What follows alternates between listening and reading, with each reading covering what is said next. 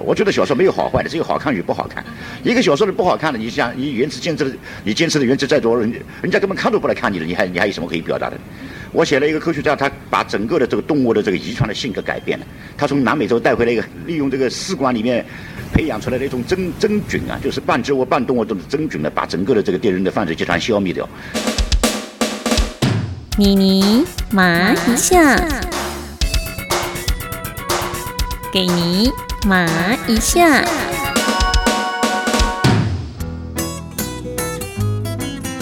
Hello，我是妮妮麻一下的妮妮。人生的滋味，酸甜苦辣，酸甜很迷人，苦辣更难忘。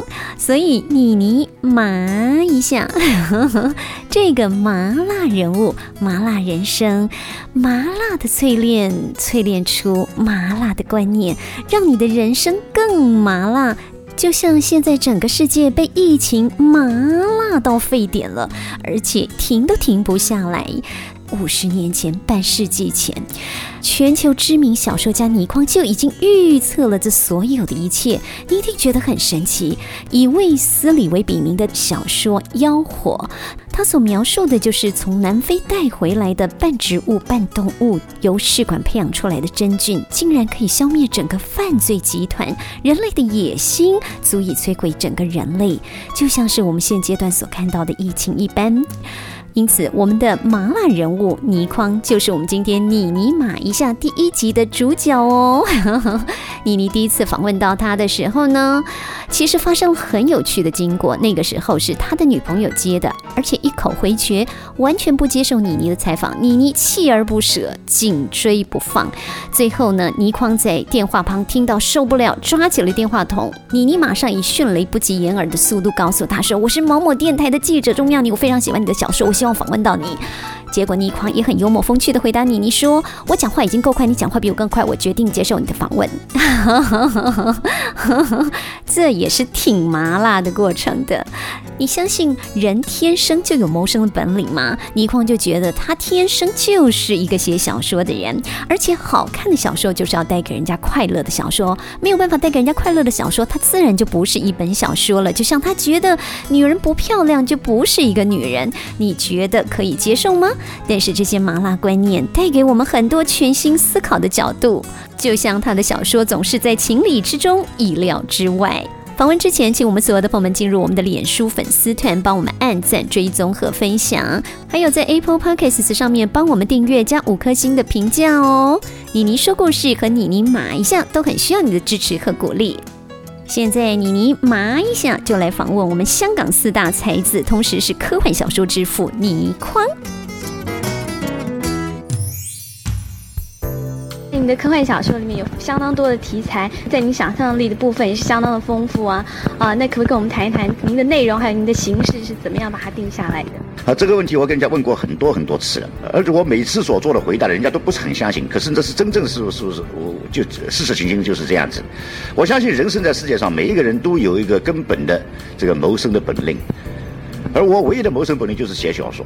我是天生是一个写小说的人，对对我来讲，什么一个故事设计结构完全不成问题的。我随便拿到一个什么题材，我就可以把它变成一本小说，这是我唯一的谋生本领。所以很多人觉得很奇怪，怎么可以想出那么多题材来，写出那么多东西来？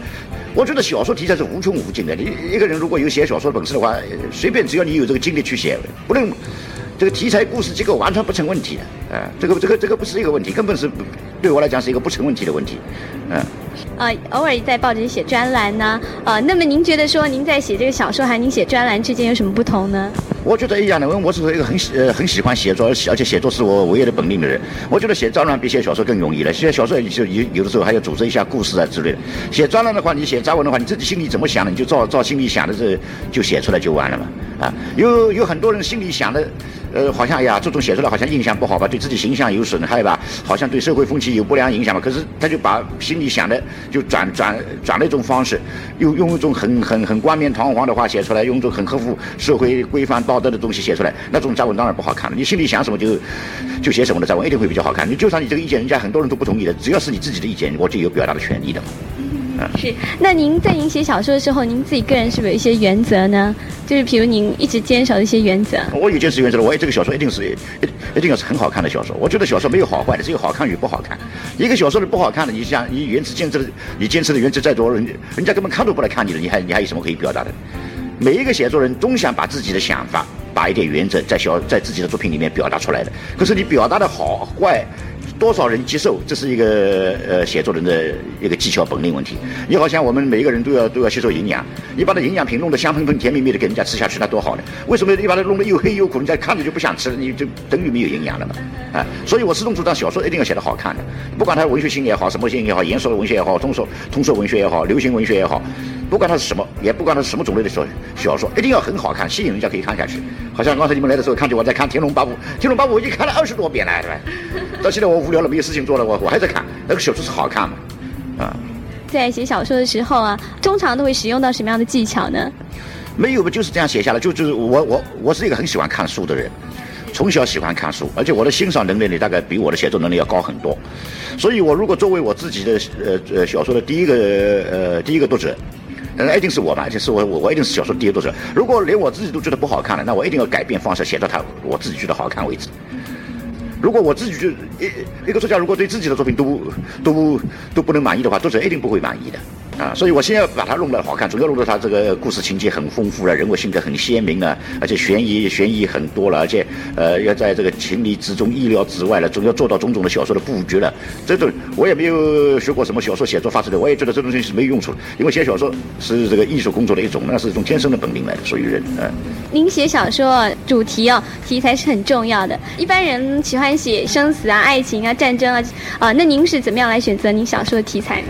我也我想小说的题材，我写的写，如果以幻想小说来做做例子的话，我先我先假假设一个幻想的幻想的题材，然后再根据这幻想题材去塑塑造人物，那些人物再去让他再去让他发生关系，然后再从人物发生关系的这这这个情形之下推动的故事的情节，然后再在故事的情节里面再来表达我。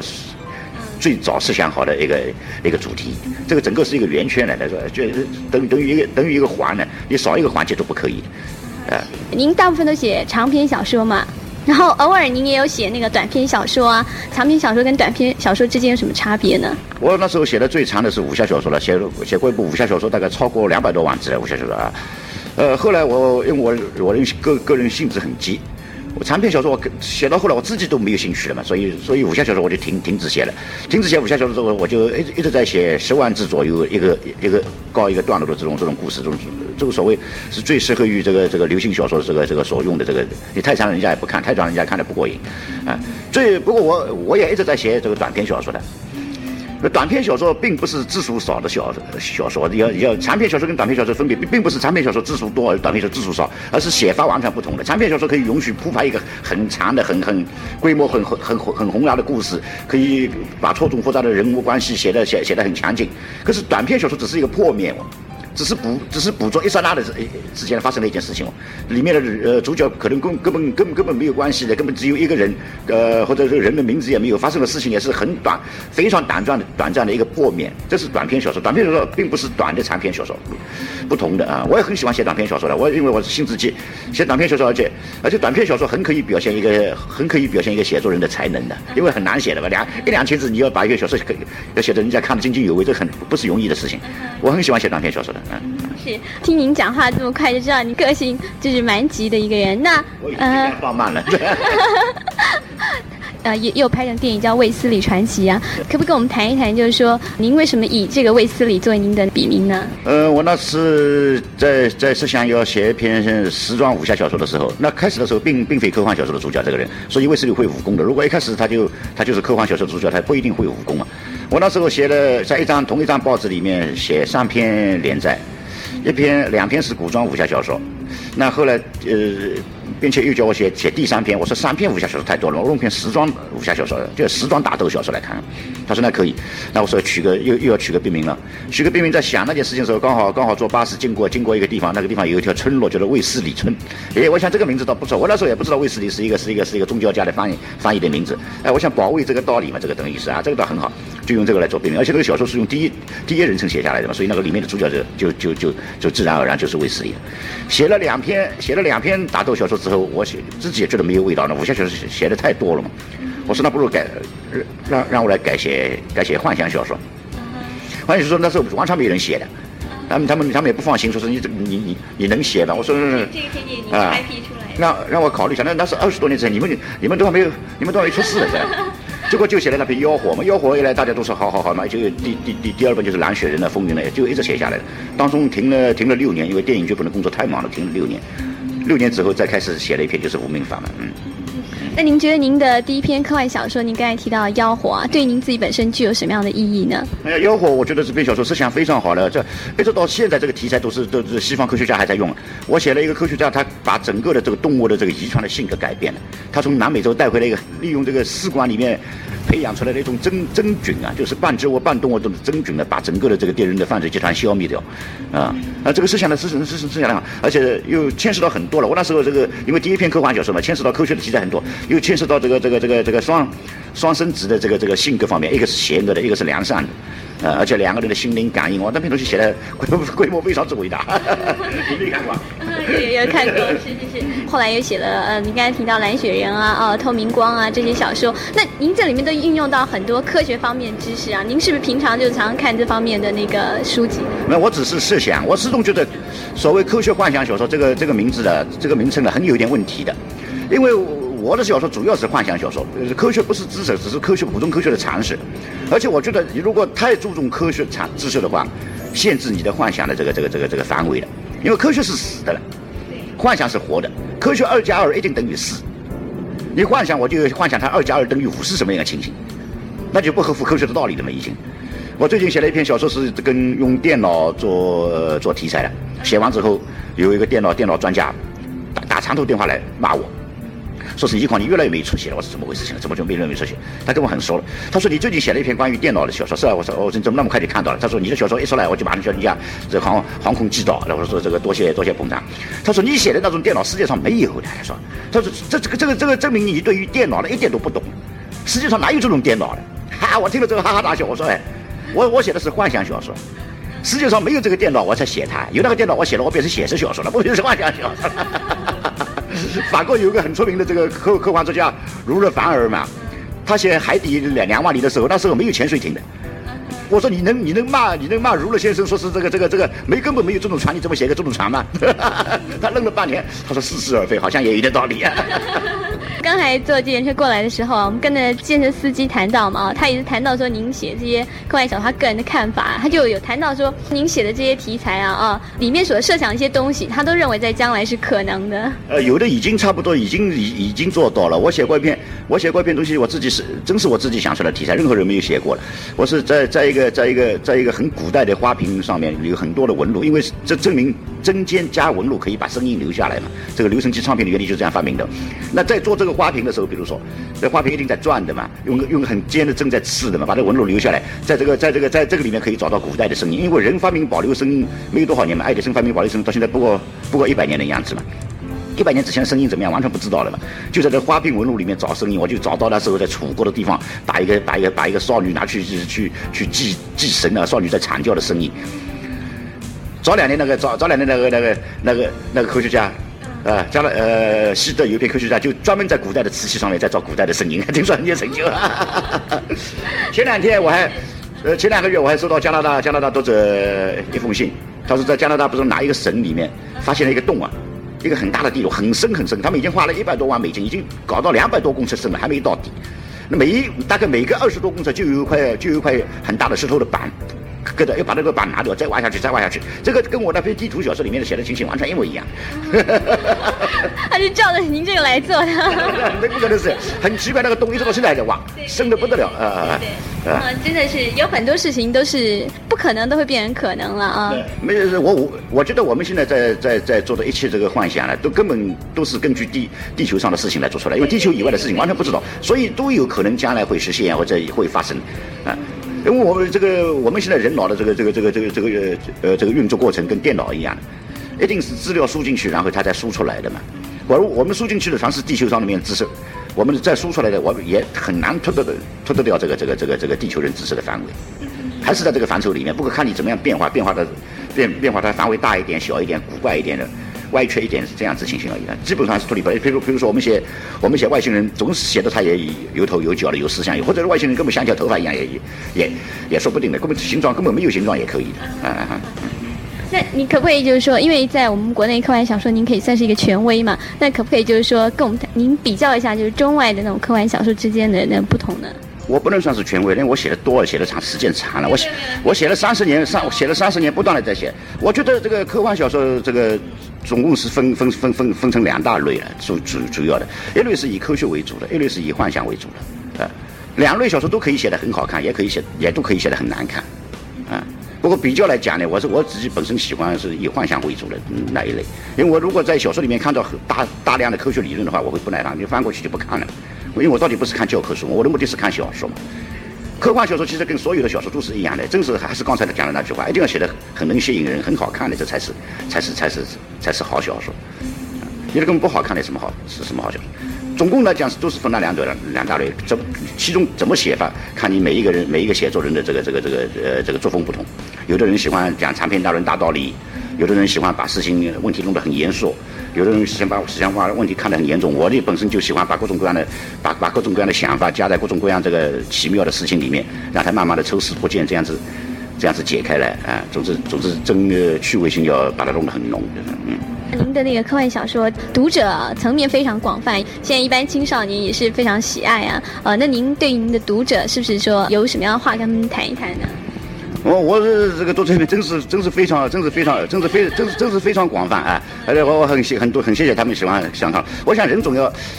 人也有两种，一种是是喜欢看小说的，一种是根本不看小说的嘛。你除非不喜欢看小说这这这一了，如果喜欢看小说的话，我相信我的小说他们看起来都会看都会看得很很开心，因为我的小说有好看小说的很多条件包括在里面啊啊。啊，那您您认为一一个好看的小说条件是哪些呢？要有要有很曲折的情节了，要很丰富很丰富的故事了，要有很生动的人物了，要情要每一件事情发生的都在都在情理之中啊，意料之外了，啊。要让人家看得津津有味，你要写作技巧一环靠一环，你要把它套进，你不能把一个悬疑从头一直一直放到放到尾尾上。你到三分之一的时候，你是把悬疑解开来，然后新的悬疑又要来了，不然人家哪哪有呢？现在人那么忙，人家看你一本小说，哪哪有那么空看你的小说？啊，学生也忙，工人也忙，大大家都忙的嘛，忙得很的嘛，嗯。一本小说，你你一本十二万字小说，你就算看得再快，你至少也要几个钟头。你想好了，你叫他花，你叫他花一百块钱去买一本书四小，叫他花三个钟头在这本书上试打。一个人的一生当中没有多少三个小时的，他要肯花三个小时在这书上，就证明你这个小说也很有价值。嗯，而且看的时候还要看得他很愉快，看得他津津有味，让他得到一定程度的享受。啊，这个就是这个就是小说家的功能。